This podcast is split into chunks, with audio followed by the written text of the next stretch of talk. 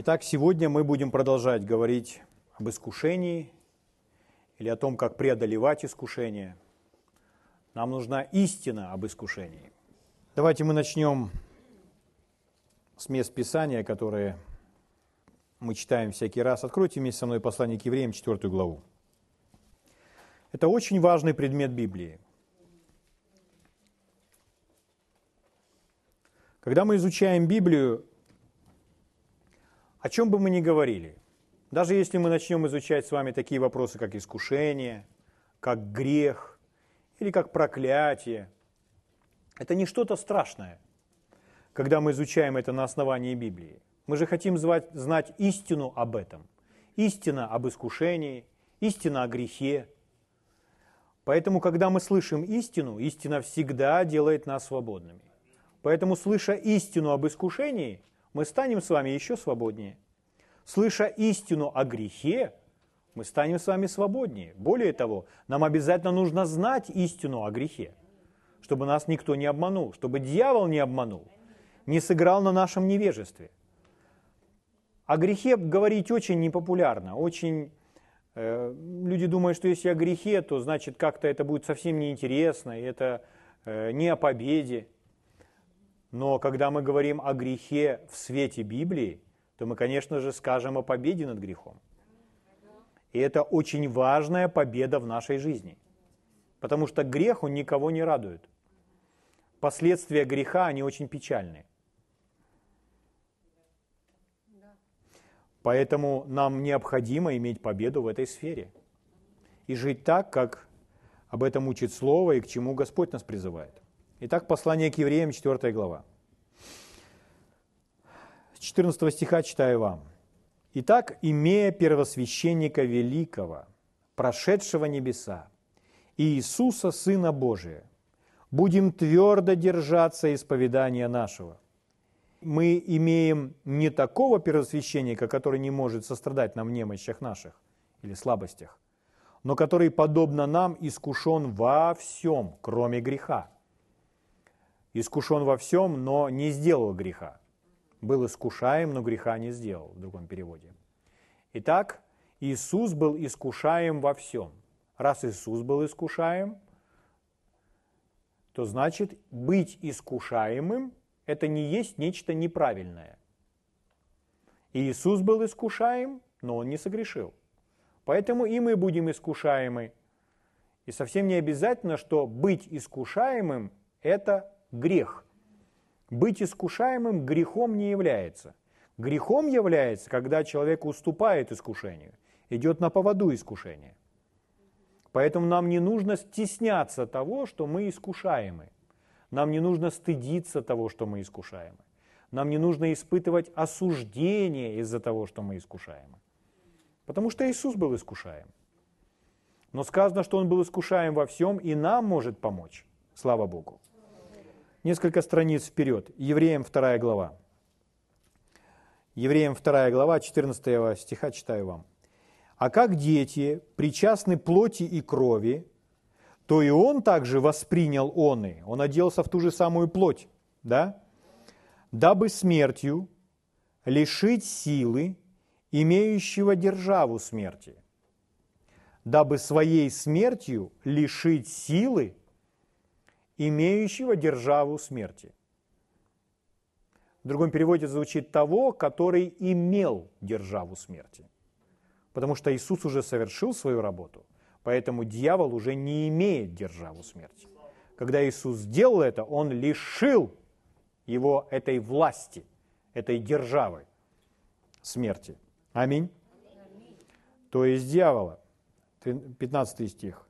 «И избавить тех, которые от страха смерти через всю жизнь были подвержены рабству. Избавить тех, то есть нас с вами, всех нас, которые были подвержены рабству из-за страха смерти. Страх смерти. Страх смерти – это страх, на который возглавляет все остальные страхи. Почему человек боится высоты? Потому что боится смерти. Почему человек боится змей? Потому что боится смерти. Почему человек боится сесть в самолет? Потому что боится смерти. Почему человек боится скорости? Потому что боится смерти. Почему человек боится боли, болезни? Потому что боится смерти. Это страх над всеми страхами. Он порождает все последующее, все остальное. А мы с вами избавлены от самого главного страха, от страха смерти. Мы знаем истину о смерти. Иисус избавил нас от страха смерти. Скажите, если бы Иисус сам не пережил смерть, Он бы мог нам помочь? А Иисус это все пережил. Уж если вы хотите поговорить с тем, как умирать, то поговорите с Иисусом. Знаете почему? Потому что Он умирал. И Он умирал мученической смертью. Слава Богу. Поэтому, конечно же, может и нам помочь. Смерти нет ничего страшного. Слава Богу. Иисус проходил Он умирал. Он не боялся умирать и мы не боимся умирать. Вы знаете, как много христиан, верующих в Иисуса, и они боятся умирать. Как много христиан, которые пришли, казалось бы, к Богу из-за того, чтобы иметь уверенность в вечности, а они боятся умирать. Но здесь сказано, что мы не должны бояться умирать, что Он избавил нас от страха смерти. Нужно знать истину о смерти – и не бояться умирать. Следующее. Не нужно сожалеть, быть в печали о том, когда наши родные и близкие во Христе умирают.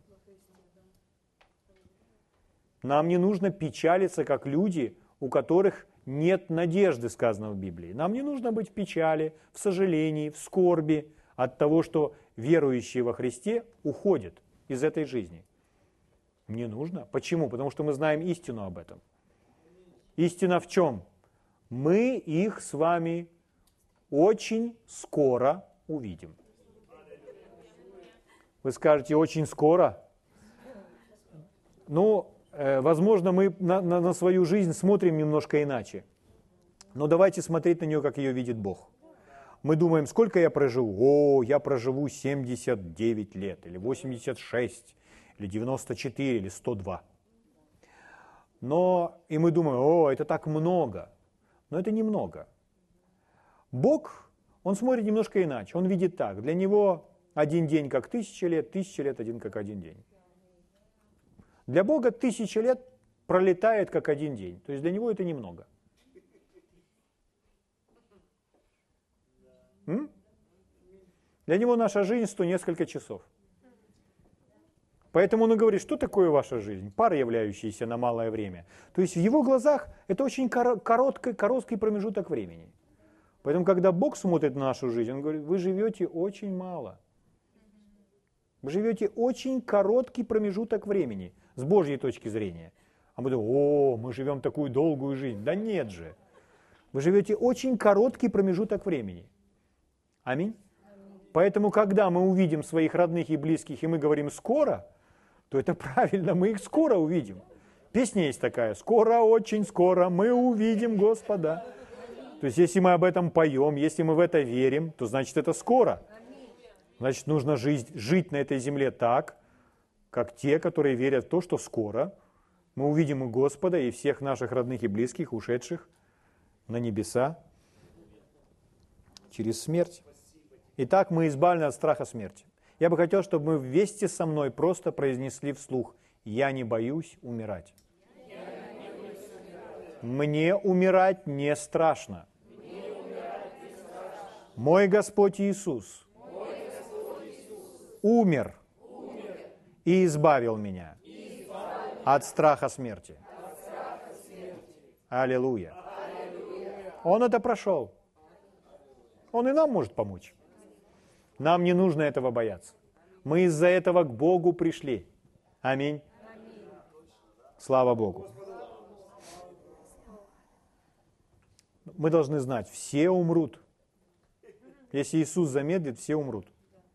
Все люди умирают. Все собаки умирают. Все кошки умирают. Даже деревья в саду и те умирают. Нам не нужно по этому поводу расстраиваться. Что умер ваш любимый кот – Угу. а мы с вами обретаем вечность. Слава Богу. Вы не открывайте со мной, я вам прочитаю. Первое послание Коринфянам, 15 глава, читаю с 53 стиха. Продолжая эту тему, о чем мы сейчас с вами говорим, что Иисус избавил нас от страха смерти. Писание говорит, тленному сему, то есть то, что у нас осталось тленное, речь идет о нашем теле. Я читаю 1 Коринфянам, 15 глава, с 53 стиха. Тленному сему надлежит облечься в нетление, и смертному сему облечься в бессмертие. Когда же тленное сие облечется в нетление, и смертное сие облечется в бессмертие, тогда сбудется слово написанное – поглощена смерть победою. Есть еще в нашем теле что-то, что еще тленно. Наш дух, он уже не тленный. Он уже возрожден для жизни с Богом. Там уже нет смерти, правда? Но тело будет преображено. И он говорит, что это случится. И тогда сбудется слово написанное «поглощена смерть победою». И 55 стих. «Смерть, где твое жало?» Ад, где твоя победа? То есть не получила ты меня смерть. Ну что смерть? А где твое жало? Ад, а где твоя победа? Угу. Слава Богу. С нами это случится. С нами это случится. Даже тело наше будет преображено так, что его нельзя будет убить. Никак. Слава Богу. Благодарю Тебя, Господь. Друзья мои, то, во что мы с вами верим, оно гораздо сильнее того, что мы с вами чувствуем. Поэтому нас поддерживает наша вера. Не то, что мы чувствуем, а то, во что мы верим. Вот в чем наша поддержка. Аминь. Слава Богу. Благ Господь. Поэтому мы верим – что жизнь после смерти, если предстоит умереть физически, она продолжается. И для нас это совсем не страшно.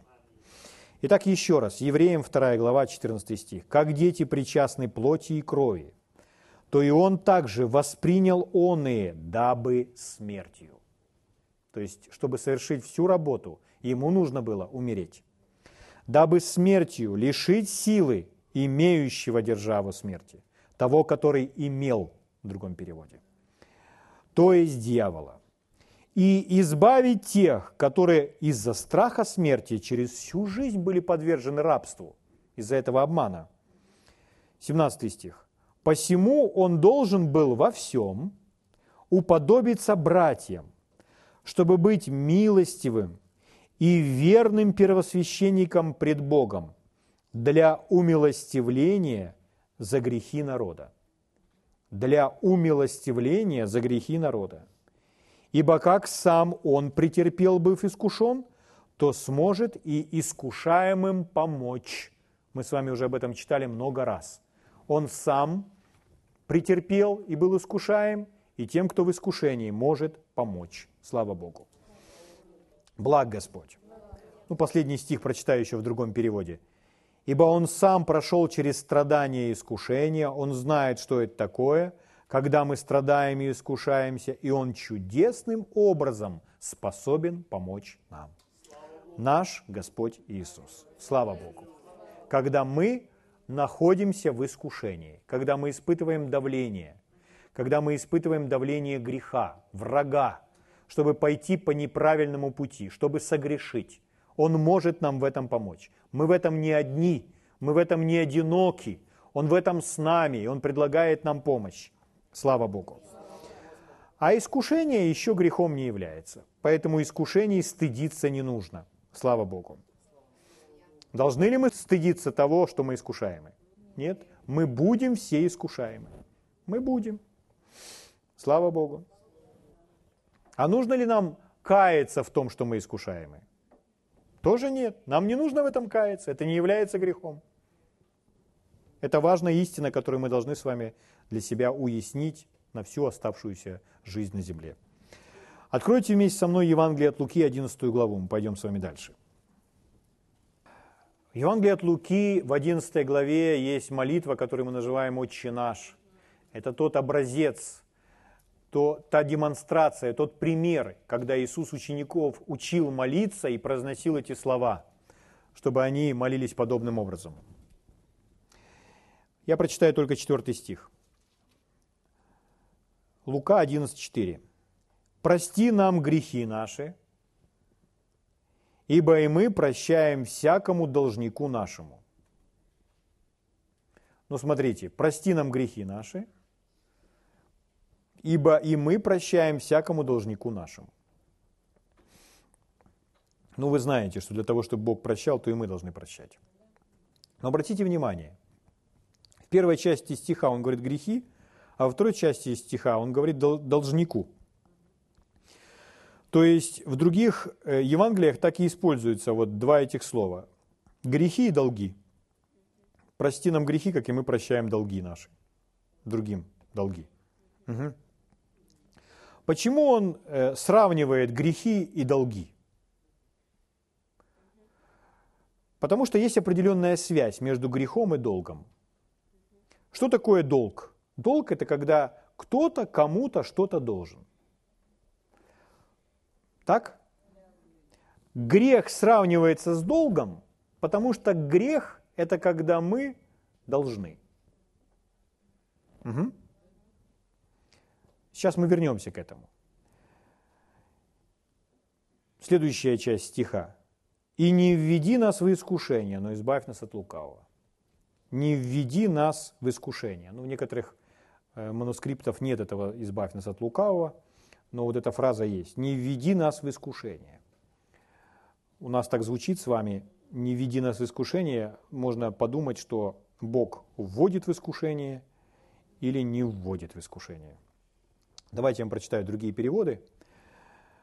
Вот один из переводов на русский язык, который существует, звучит так. «Не дай нам поддаться искушению». А вот один перевод э, на английском языке, он еще лучше звучит – не позволь нам уступить искушению. То есть речь идет о том, чтобы Господь поддержал нас, чтобы мы справились с этим искушением. Но мы знаем, что искушение, оно не от Бога, и искушение в нашу жизнь приносит совсем не Бог, правда? А мы рассчитываем на Его помощь и поддержку. Поэтому э, не позволь нам уступить искушению. Или другой перевод, не дай нам поддаться искушению чтобы мы поддались. То есть укрепи нас, чтобы мы не поддались, а чтобы мы победили это искушение. Вот о чем идет речь. Аминь. Э, искушение чего? Искушение согрешить. Первая часть стиха он говорит, прости нам грехи наши, как и мы прощаем должникам нашим, и не введи нас в искушение, или не дай нам поддаться этому искушению, искушению согрешить. Угу.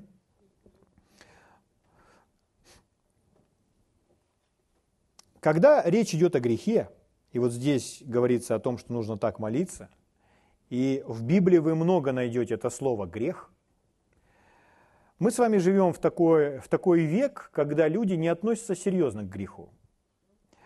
Грех не что-то такое весомое, важное и значительное. Люди позволяют себе к греху относиться легкомысленно. И ну, мы с вами уже говорили, порой грех не называют грехом, а говорят, я сделал ошибку, или у меня сейчас трудности, или я переживаю проблемы. В то время, когда все это называется грехом. Но человек облекает это как будто в другие слова. Называя грех не грехом, а ошибкой, или трудностями, или проблемами. Но когда человек так говорит, он как будто бы старается снять с себя ответственность и сказать, что есть много от меня независящих обстоятельств, почему я в это все угодил. Но когда человек согрешает, и э, в этом виноват он, и каяться необходимо ему. Поэтому грех важно называть грехом. И Библия грех называет грехом, и Библия о грехе говорит очень много.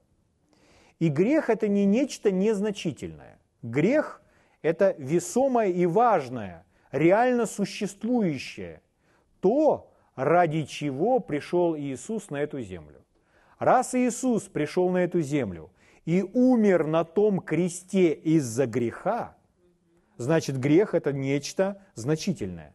Это не нечто такое, да, подумаешь, грех, такое маленькое, пустое. Нет. Грех это реально значительная, существующая проблема, с которой разобрался Господь Иисус. Так, да? Мы с вами говорили, что не нужно смеяться над грехом. Ну, потому что грех это не шутки, грех это серьезно. Из-за этого Иисус висел на кресте. Много э, книг или фильмов, где грех, над грехом смеются. То, что греховное, из этого делают юмор, шутки и так далее. Но это не то, что нам говорит делать Слово Божье. Слово Божье говорит, чтобы мы не смеялись над грехом. Угу. Но когда мы говорим, э, не делай этого, это грех, то порой в обществе такое выражение кажется каким-то устаревшим, что это как будто человек из какого-то другого поколения пришел. Вот. Но это не устаревшее слово, это библейское слово. Наоборот, эта фраза должна возродиться сегодня. И все должны грех называть грехом, и грех нужно оставлять, и грех нуждается в прощении. Аминь. Мы нуждаемся в прощении из-за греха. И не важно, что об этом думает тот и другой. Так правильно, потому что так говорит Библия. Грех – это причина, из-за которой Иисус пришел на эту землю и пошел на тот крест. Еще раз. Поэтому это действительно значительная существующая проблема.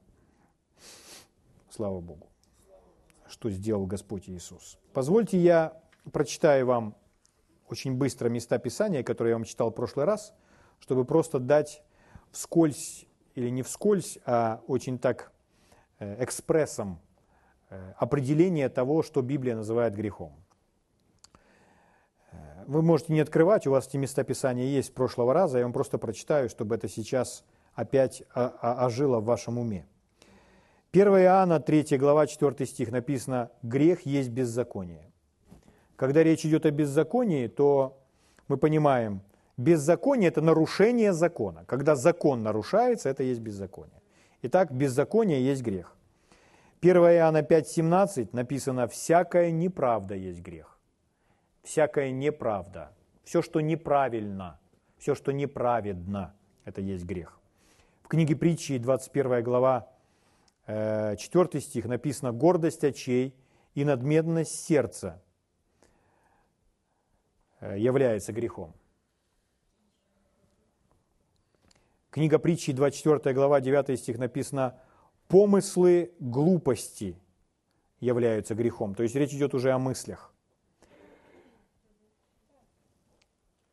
Иаков 4,17. «Кто разумеет делать добро и не делает, тому грех». Связано с тем, что человек знает.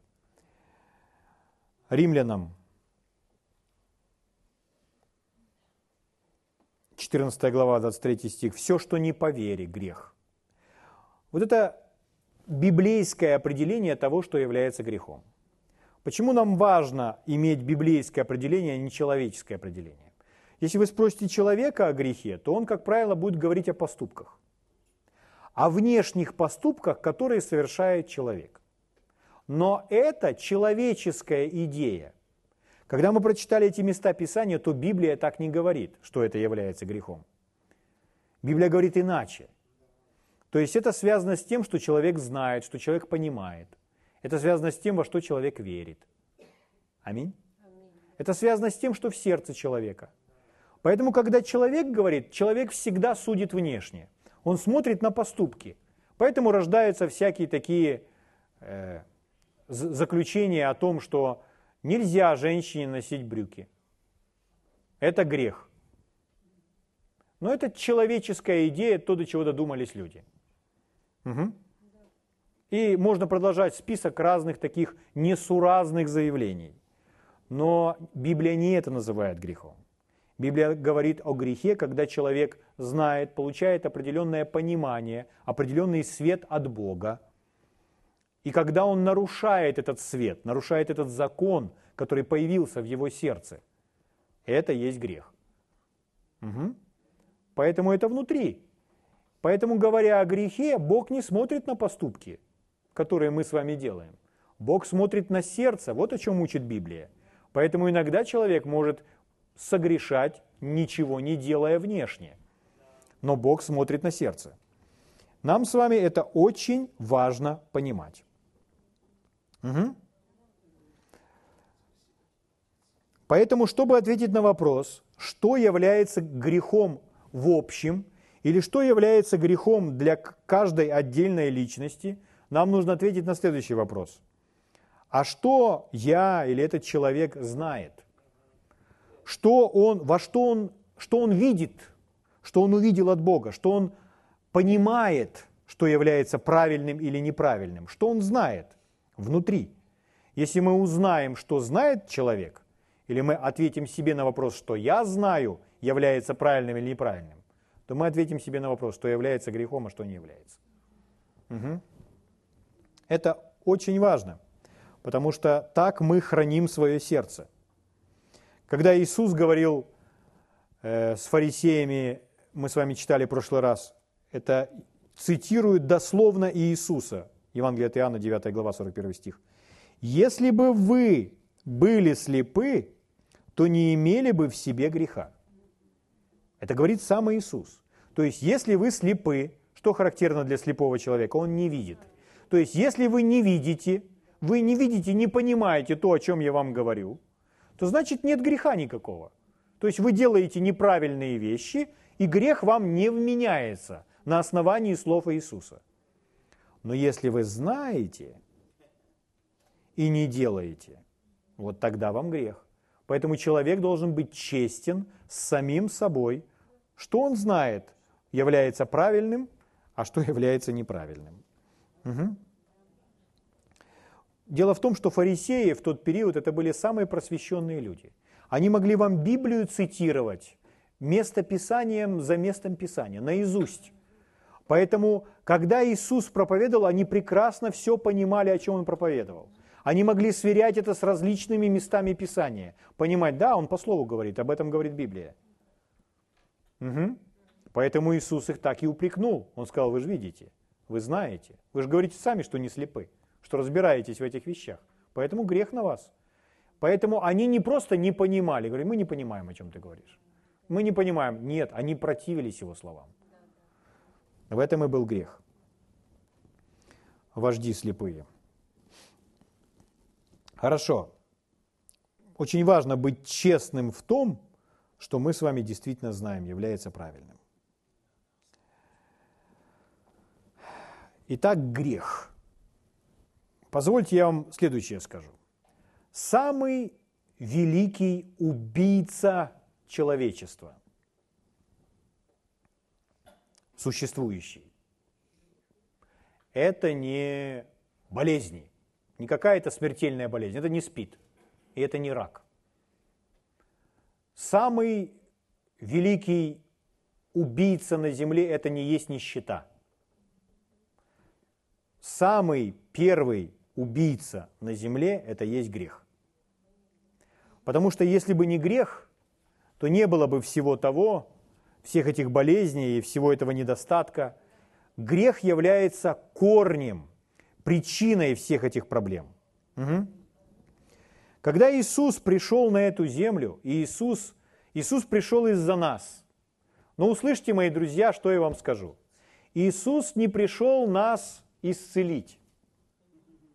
Иисус не пришел нас просто накормить и пошел дальше по делам. Рыбой и хлебом. Накормил рыбой и хлебом, и слава Богу. Иисус не для этого пришел. Иисус пришел, чтобы разобраться с грехом чтобы умереть на том кресте и уничтожить грех. Вот ради чего он пришел. Исцелял он? Конечно, исцелял. Кормил ли он? Кормил и даже физически. Но он пришел из-за греха. Если бы не грех, он бы и не приходил. Угу. Что такое грех? Чтобы дать ему определение, чтобы использовать какое-то другое слово, например, не грех, а какое-то другое. Я вам дам некоторые значения этого слова. Ну, грех – это неудача или провал. Такой провал, как человек, например, проваливает экзамен. Пошел на экзамен, провалил. Мы используем с вами такое слово, когда человек неудача, то есть он или провалил, или упал. Поэтому называется грехопадением. Поэтому э, хорошее слово, когда Адам согрешил, мы так и говорим, Адам пал. То есть грех это падение, когда человек упал. Угу. Потерпел неудачу, завалил, завалил экзамен, завалил всю жизнь, упал. Еще одно значение греха – быть виновным. Грех – это значит быть виновным. Если вы виновны, вы обязательно будете судимы. И так как вы виновны, вы будете судимы, а после суда, соответственно, вы будете наказаны. Но что делает Иисус? Иисус приходит, чтобы мы с вами не были виновны, и чтобы мы с вами не были наказаны. И Иисус также пришел для того, чтобы мы с вами больше не имели неудач, чтобы мы с вами больше не, не падали – чтобы мы больше не падали, чтобы мы не были виновны, чтобы мы с вами не были наказаны за свою вину. Вот ради чего пришел Иисус. Слава Богу. Он пришел из-за греха, разобраться с ним. Слава Богу. Поэтому Писание говорит, что грех больше не должен над нами господствовать. Угу. Мы не должны уступать больше греху. Это возможно для нас с вами жить в победе над грехом. То есть грех больше не наш с вами князь, не наш господин – и для нас возможно жить так, чтобы грех над нами больше не, господствовал. Из-за чего? Из-за того, что сделал Иисус. Грех не должен больше над вами господствовать. Задается вопрос, скажите, у чего больше силы? У греха или у крови Иисуса? У чего больше силы? У греха или у Духа Святого? Поэтому благодаря силе крови, благодаря силе Святого Духа – мы можем с вами господствовать над грехом.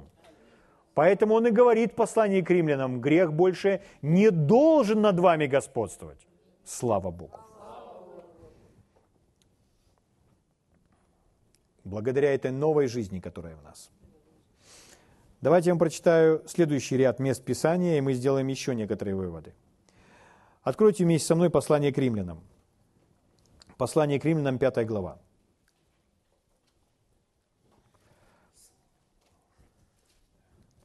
Выборочно давайте. 12 стих. «Посему, как одним человеком грех вошел в мир, речь идет об Адаме, как грех пришел в мир? Через Адама. Угу. Когда Адам совершил грех, повиновался ему, так грех вошел. Посему, как одним человеком грех вошел в мир, и грехом смерть. Я хотел бы, чтобы вы это заметили. Пришел грех, пришла смерть. Там, где грех, там рядом всегда будет смерть. И их разлучить невозможно. Вот этому мы сейчас должны научиться. Мы с вами должны знать истину о грехе. Эта истина не для того, чтобы нас с вами связать, а для того, чтобы нас с вами освободить когда мы с вами будем знать истину о грехе, это сделает нас с вами свободными. Потому что дьявол желает скрыть правду о грехе. И он грех преподносит совсем в ином свете. Но давайте мы посмотрим, что Библия говорит. Еще раз. Здесь написано, грехом смерть, так и смерть перешла во всех человеков – потому что в нем все согрешили. Итак, этот стих показывает нам, пришел грех, пришла смерть. Переверните страницу, 6 глава. 6 глава, 22 стих. Написано, но ныне, когда вы освободились от греха, благодаря Иисусу, освободились от греха, раз мы от греха освободились, от смерти освободились, когда вы освободились от греха и стали рабами Богу, невозможно быть и рабом греху, и рабом Богу. Нет. Мы уже больше не рабы греха, мы теперь рабы Богу. Давайте скажем, я раб Божий. Слава Богу. То есть это библейское выражение оказывается. Дальше. Плод ваш есть святость. Наш плод есть святость. О, так это уже сегодня и сейчас. Наш плод есть святость. То есть отделенная от всякой нечистоты жизнь. Аминь. А конец – жизнь вечная. 23 стих. «Ибо возмездие за грех – смерть». Смотрите, опять, там, где грех, там смерть. А дар Божий – жизнь вечная во Христе Иисусе, Господе нашем. А теперь давайте восьмую главу послания к римлянам. Продолжая эту мысль, смотрите, о чем он говорит. Итак, нет ныне, то есть сейчас, в данное время, никакого осуждения. Никакого. Какое не возьмете, никакого осуждения нет. Нет ныне никакого осуждения тем, которые во Христе Иисусе живут не по плоти, но по духу. Когда мы во Христе Иисусе, мы с вами избавлены от осуждения Господом Иисусом. Угу. Какое осуждение может чувствовать человек? Человек может чувствовать осуждение за совершенные им ранее грехи. Но что с, нами, с нашими совершенными ранее грехами? Они уничтожены? Они уничтожены. Их не существует. Их нет. И нам нет никакого осуждения – за совершенные нами ранее грехи. Поэтому испытывать осуждение за совершенное нами ранее – это неправильно. Неправильно судить себя за все, что было совершено ранее. Но мы получили за это прощение. Это все нам было прощено, когда мы пришли к Господу Иисусу. Если мы согрешили вчера, то мы можем исповедать свой грех и тоже нам нет никакого осуждения. Правда? Сказано, нет никакого осуждения во Христе Иисусе, за совершенное ранее. Раз. Также мы не должны с вами чувствовать осуждение за то, что мы с вами искушаемы повторить сегодня то, в чем мы вчера покаялись. Так ведь? Нет никакого осуждения. Должны ли мы грешить? Нет. Будет ли у нас искушение? Да. Когда мы испытываем искушение, это грех? Нет. Должны ли мы испытывать осуждение за искушение? Нет. Поэтому если мы сегодня искушаем совершить то, в чем мы вчера покаялись, то это неправильно. Ну, нет никакого осуждения. Не найдете вы никакого осуждения во Христе Иисусе потому что грехи уничтожены. Иисус с ними разобрался. И следующее. И еще к тому же нет никакого страха. Нет никакого страха, как мне удастся с этим справиться завтра. У меня нет никакого осуждения за то, что я согрешил когда-то. У меня нет никакого осуждения за то, что я искушаем повторить это сегодня. И у меня нет никакого страха, как я буду разбираться с этим завтра. Почему? Потому что Иисус освободил меня от греха и от всякого осуждения во Христе Иисусе. Иисус с этим разобрался, и Он мне во всем этом может помочь, Он мне и помогает. Аминь. Слава Богу. Поэтому никакой вины за прошлые грехи. Поверните соседу и скажите, никакой вины за прошлые грехи. Скажите своему же соседу еще раз – Никакой вины за искушение сегодня. И никакого, и никакого страха. Как ты справишься с этим завтра? Аминь. Теперь, почему? Почему так? Почему? А мы читаем с вами второй стих. Написано «потому что». Потому что, и вот дальше то, те слова, которые нужно сделать своим исповеданием. Потому что закон Духа жизни во Христе Иисусе освободил меня от закона греха и смерти. Давайте вместе скажем это вслух. Закон Духа жизни во Христе Иисусе освободил меня от закона греха и смерти – Давайте скажем это еще раз.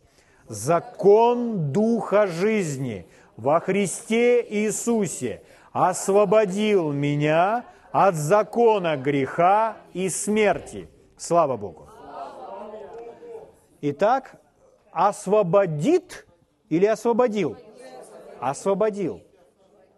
Мы с вами во Христе были освобождены от закона греха, у нас новая жизнь внутри, и мы больше не рабы греха. От закона греха, и здесь же стоит опять это слово, и смерти. Там, где грех, там смерть. Я еще раз хочу для вас это подчеркнуть, потому что нам нужно узнать истину о грехе.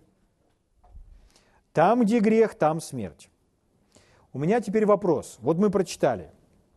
Вы не открываете, я просто вам напомню. В Римлянам 5, 5 главе мы прочитали «Грехом смерть вошла». Грех и смерть. Потом э, в 6 главе мы прочитали «Возмездие за грех смерть». Здесь в 8 главе мы читаем «Закон греха и смерти». У меня к вам такой вопрос. Можете ли вы отделить грех от смерти? Грех от смерти никто отделить не может. Бог сказал, возмездие за грех – смерть. Это выражение верно всегда. И для тех, кто не во Христе Иисусе, и для тех, кто во Христе Иисусе.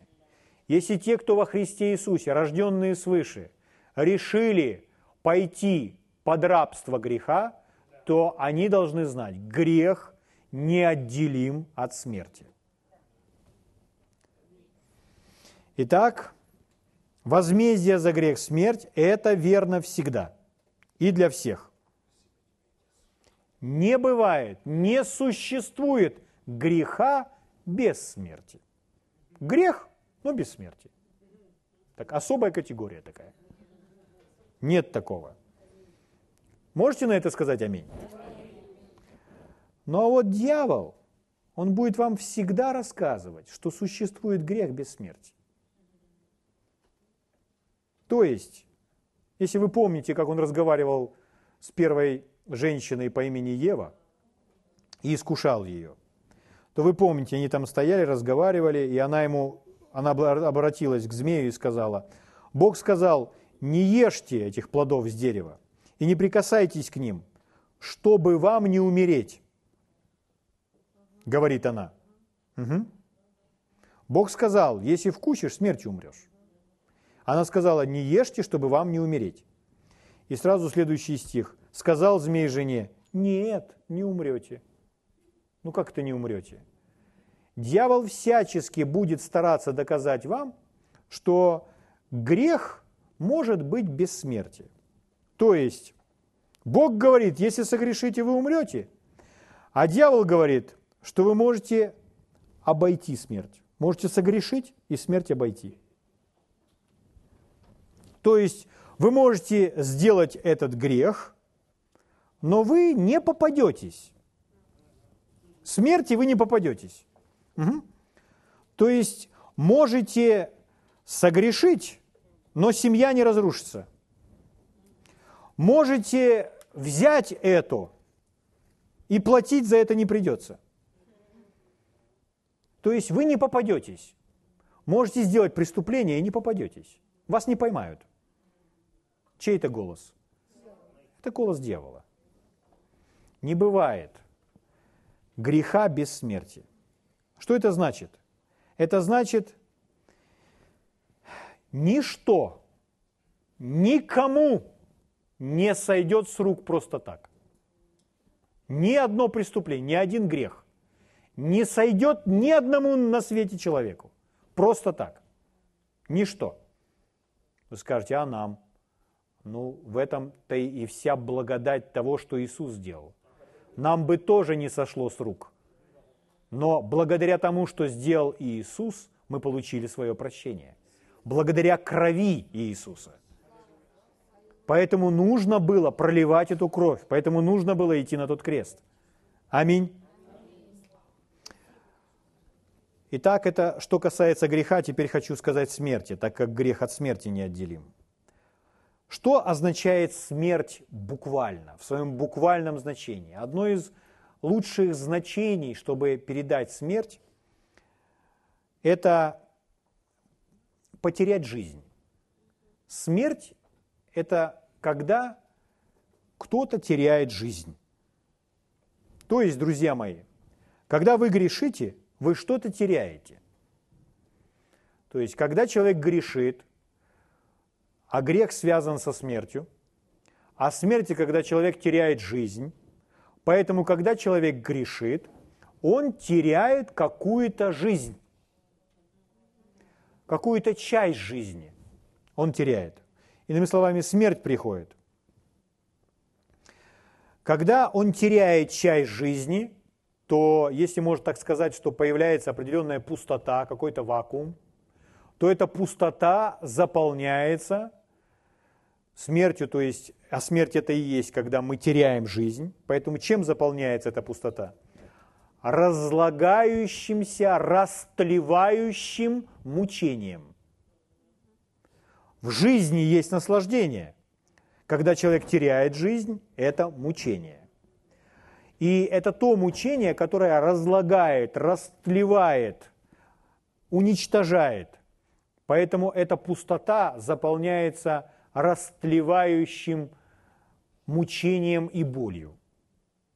Итак, у меня к вам вопрос. Возможно ли грешить и вот избежать того, о чем мы с вами говорим? Согласно Библии, невозможно. Возмездие за грех – смерть. Следующее. Является ли грех, согласно этого, чем таким маленьким, незначительным, о чем даже не стоит говорить? Согласно этого нет. С, грехом пришел разобраться Иисус. Он не маленький и незначительный. Это проблема, это корень, с которым разобрался Иисус. Есть, да? Еще раз, мы обязательно должны это знать. Потому что когда мы знаем, что когда человек знает, что грех является убийцей, и он его убивает, то он не будет моментально, легкомысленно это совершать. Человек будет задумываться. Угу. Это не значит, что он этого не совершит. Он будет в искушении, он может, он может принять любое решение. Но, по крайней мере, это заставит его задуматься. Вот почему мы должны обязательно знать эту истину. Итак, чтобы не быть обманутыми дьяволом.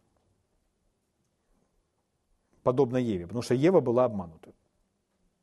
Написано, что э, Адам не был обманут, а Ева была прельщена или обманута. Чтобы не быть а, обманутой, подобно первой женщине Еве, мы должны знать относительно греха три такие вещи. То есть, когда речь идет о грехе, вы должны знать его характеристики. Три самые важные его характеристики. Первое. Грех реален. Что это значит? Грех это не что-то такое придуманное, надуманное, какое-то религиозное явление, о чем говорят, что-то такое из разряда философии или морали. Нет. Грех он реален. Он существует. Он есть. И он враг. Это первое. Второе. Грех всегда является ложью. Грех является ложью.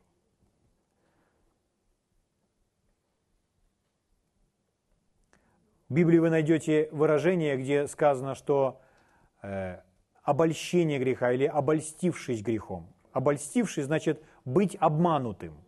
То есть это связано с обманом. Грех всегда связан обманом. Грех является ложью. Ева, она и была обманута. Павел пишет. А Адам не был. В чем она была обманута? В том, что это ее не убьет. В этом был обман. Нет, не умрешь. Кушай, не умрешь. Это был обман. Но это был грех. Грех всегда является ложью. Когда вы поступаете по истине, вы не согрешите. Угу. Итак, еще раз. Первое. Грех реален. Это не просто какое-то такое надуманное, религиозное, философское, моральное о чем люди говорят, что нельзя никак потрогать. Нет, грех реален, он убивает. Второе. Грех является ложью. И третье. Грех убийцы. Это очень серьезно. Все зло, какое вы наблюдаете на планете, это результат греха. Когда умирают маленькие невинные дети от голода или от болезней, когда их просто убивают другие люди, это все результат, это, это делает грех, грех убийца. Когда люди страдают, от чего бы это ни ни страдали. Причина всему этому – это грех. Из-за того, что люди убивают друг друга, это причина, это грех. Поэтому грех – это не друг. Грех – это не тот, с кем может договориться. Грех – это убийца, и он убивает. Три важные вещи. Грех реален, грех является ложью, грех – убийца. Когда мы с вами это знаем, то мы понимаем, идти на поводу греха значит служить дьяволу, служить убийце – и мы, уверен, остановимся и выберем э, не идти на поводу греха, не повиноваться такому господину. Все это не происходит бесследно. То есть человеку все равно придется за это заплатить. Поэтому, друзья мои, мы должны быть с вами в этом отношении мудрыми людьми. Все то, о чем мы с вами говорим, меня удивительнейшим образом освобождает. Это Э, это меня вооружает и снаряжает, потому что я знаю правду об этом во всем. Слава Богу. Поэтому я вооружен, а значит опасен, и я защищен от обмана, потому что знаю истину. Слава Богу. Но в следующий раз мы непосредственно поговорим о том, как побеждать. Слава Богу. Давайте встанем и поблагодарим Господа.